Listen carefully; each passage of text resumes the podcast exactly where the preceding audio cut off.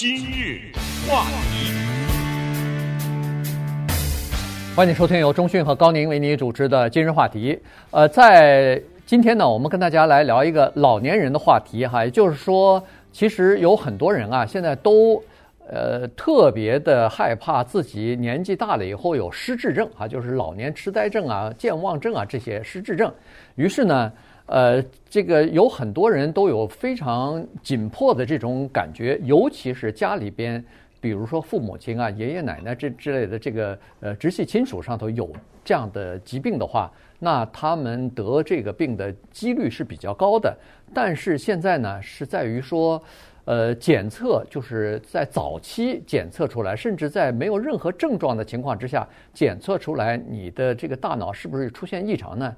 这是不容易的哈，是不是特别简单的一件事情？于是现在，呃，医学界呢正在探讨这样几个问题，就是说，通过他们生活当中的一些琐事啊，通过他们生活当中改变了一些生活习惯，可能会提前的预知，哎呦，这可能是呃老年痴呆症或者健呃失智症的前兆啊。嗯。这个话题呢，说实话，即使年轻人也应该关注，因为每个人都在不同的程度上看过一些影视作品，或者阅读过一些著名的人物的诗志，Ronald Reagan，嗯，对吧？很多的著名的人物，尤其是我们在影视上面呢看到的震撼力更大，因为我们看到那个演员明明看到自己的孩子进来就不认识了，对，对不对？对，表现出来的这种悲剧。这样的电影非常多，而且这种电影啊，十个九个都是特别棒的电影，都是拍的很好的。最新的一个就是《父亲》嘛，《The Father》。呃，之前你看了吗？看了，看了，是吧？嗯，很棒的一个，极棒的一个电影，可以说是。呃，Anthony Hopkins，对，那那种那个表演是已经到了最高的境界啊。但是他一定是给观众留下了很深的印象和一个淡淡的一种担忧。哎呦，别有一天我变成这样啊！是。而你要知道，一个老年失智症，咱们随便说一个年龄啊，八十，他不是说你七十九岁没有失智，等你刚一过八十岁生日，啪的一下你就失智了，他一定不是。所以在我们人类研究自己身体的时候呢，它永远是两个东西，一个叫做预防，一个叫做治疗。预防就是先别得呀，对不对？我我先得知道，就防患于未然了嘛，扼杀在摇篮里面。然后等你真正得了再治。那么先告诉大家关于治疗这一方面呢，现在呢你也不用灰心，尽管现在的科学没有一个叫做 A、B、C 的一种药物可以你吃了以后老年失智就治好了，还没有。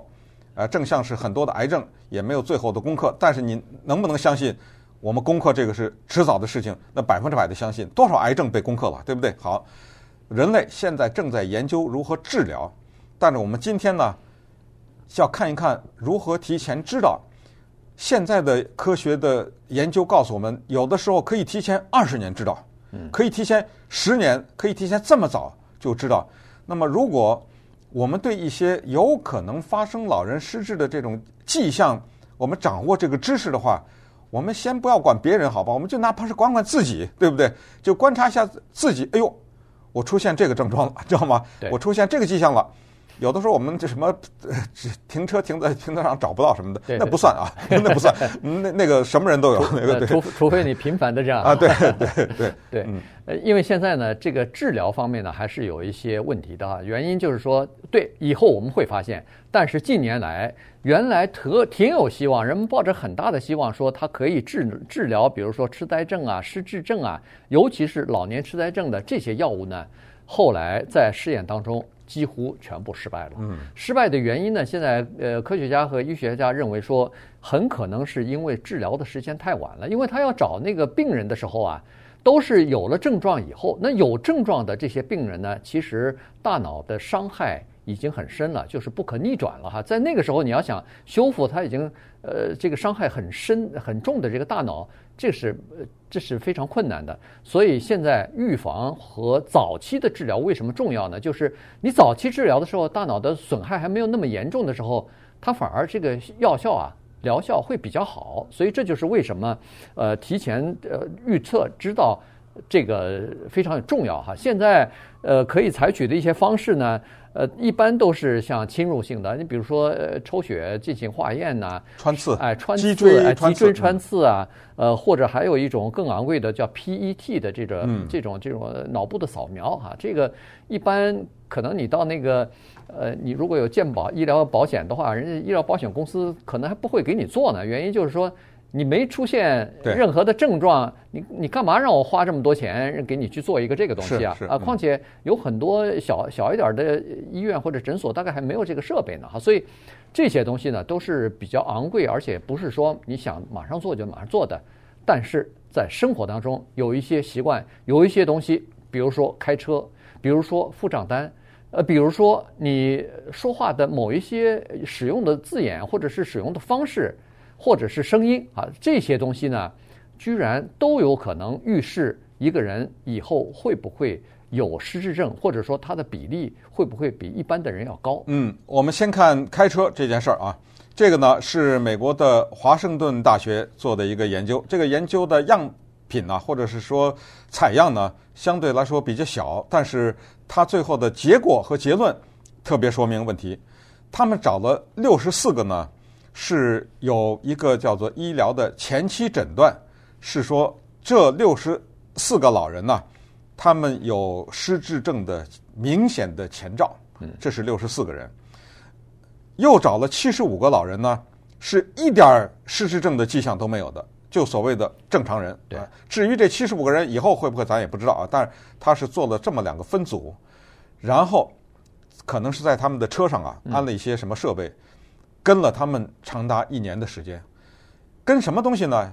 研究他们什么东西呢？研究是这样，就是你在车里面叫做左边刹车，右边加油，嗯，看你踩加油的速度和踩刹车的速度啊，或者频率是怎么样的。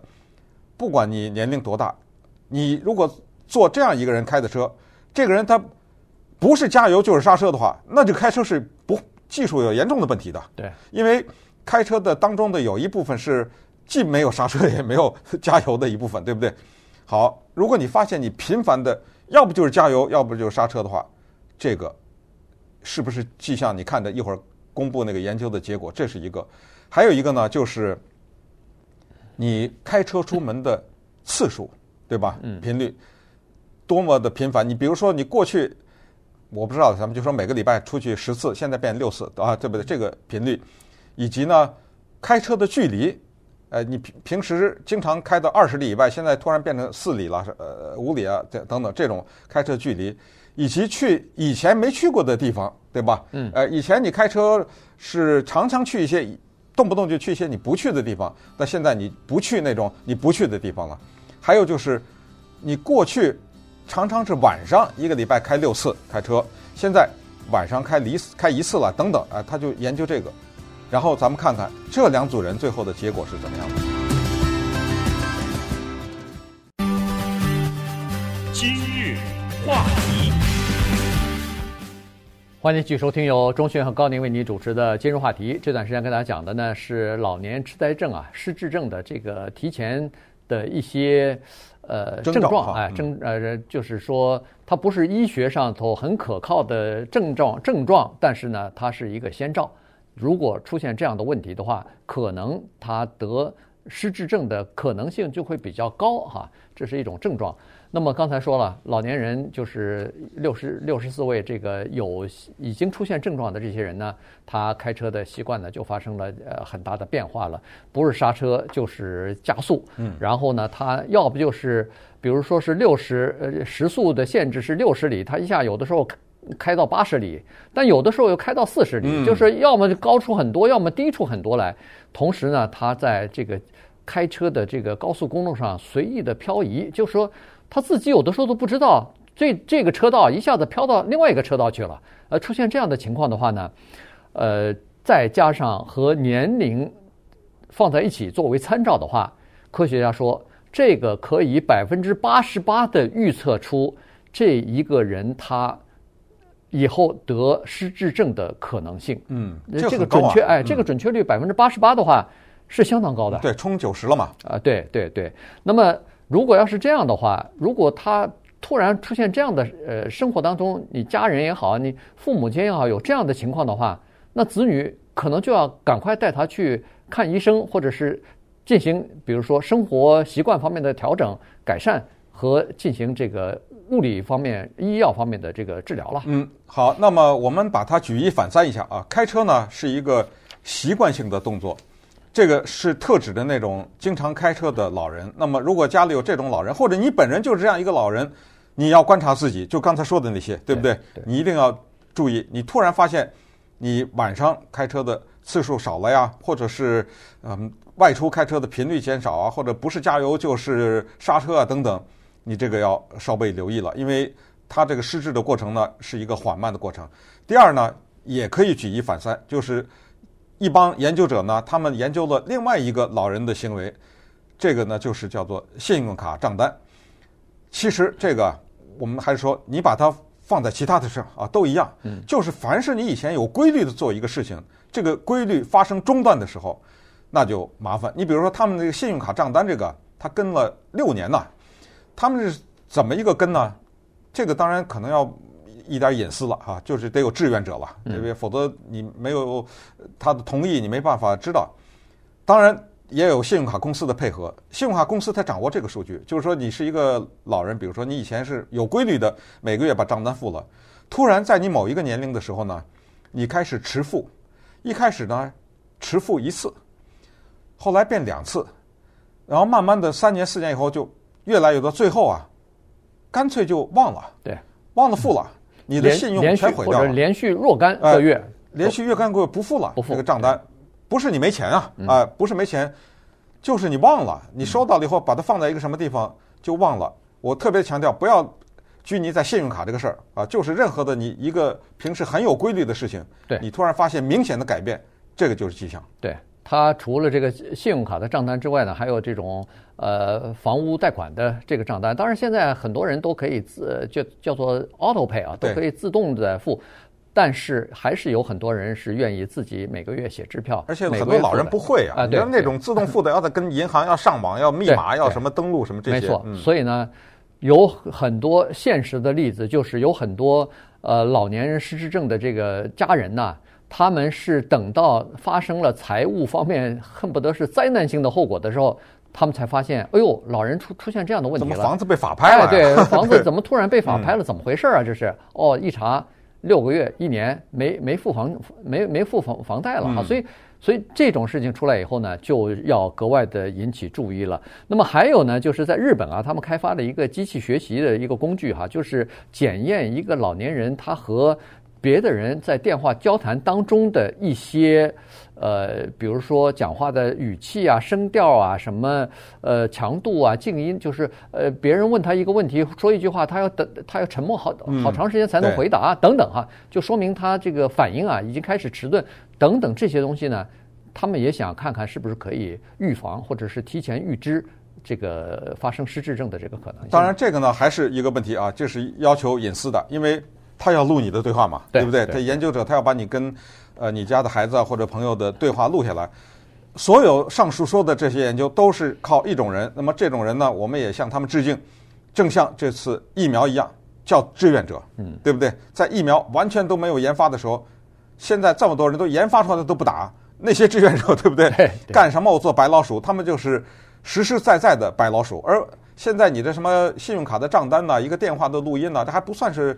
白老鼠，他并没有把什么一针打在你的身体里，对不对？只是要求你同意，从哪年哪月哪日开始，这个老人他的电话，我们可不可以研究机构要求录音，呃，然后进行研究。还有 IBM 推出来的研究老人书写的这个啊，这个书写当然还包括就是电脑打字了，因为现在很多人也不一定拿手写字了，所以这种东西呢，他们有一个叫做数学的模型，呃，这不是。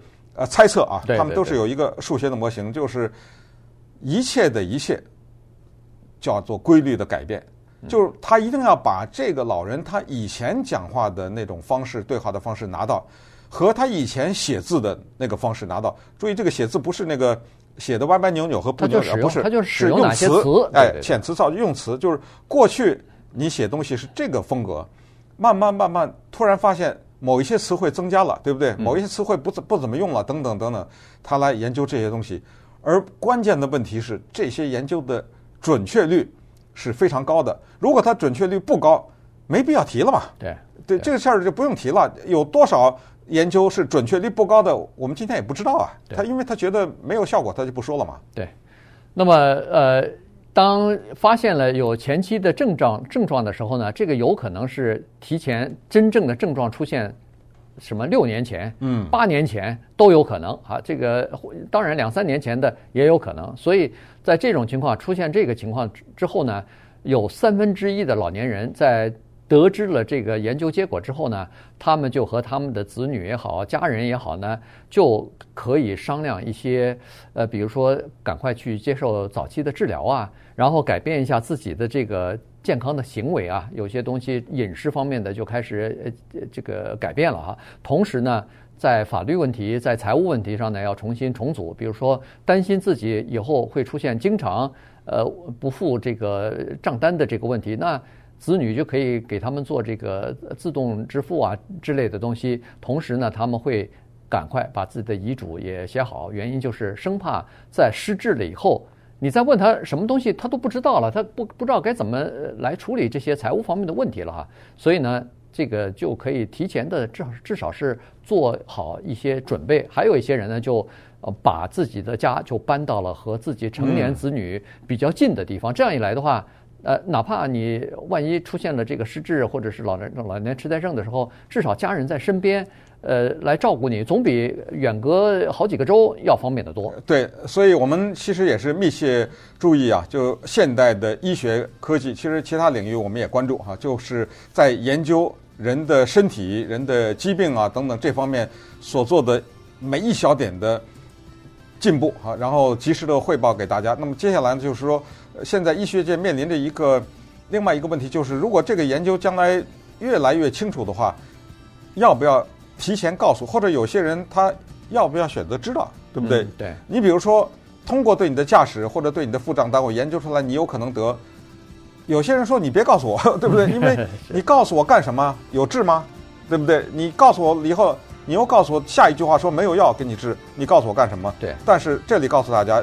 就是医学家们还是建议，尽量还是要知道，这这个因为你可以改变你的行为。没错，这个其实是因人而异。我就认识至少两个人，嗯，从来不做年度的身体检查。哦，他说，哎，他说我坚决不做，因为我怕我知道有有不好的这个 什么胆固醇高了。掩耳盗铃嘛，这不是？没错，没错。但是这但他他就是这样。嗯。但是也有人愿意，就是在接受采访的时候，就是他宁可知道我的病情。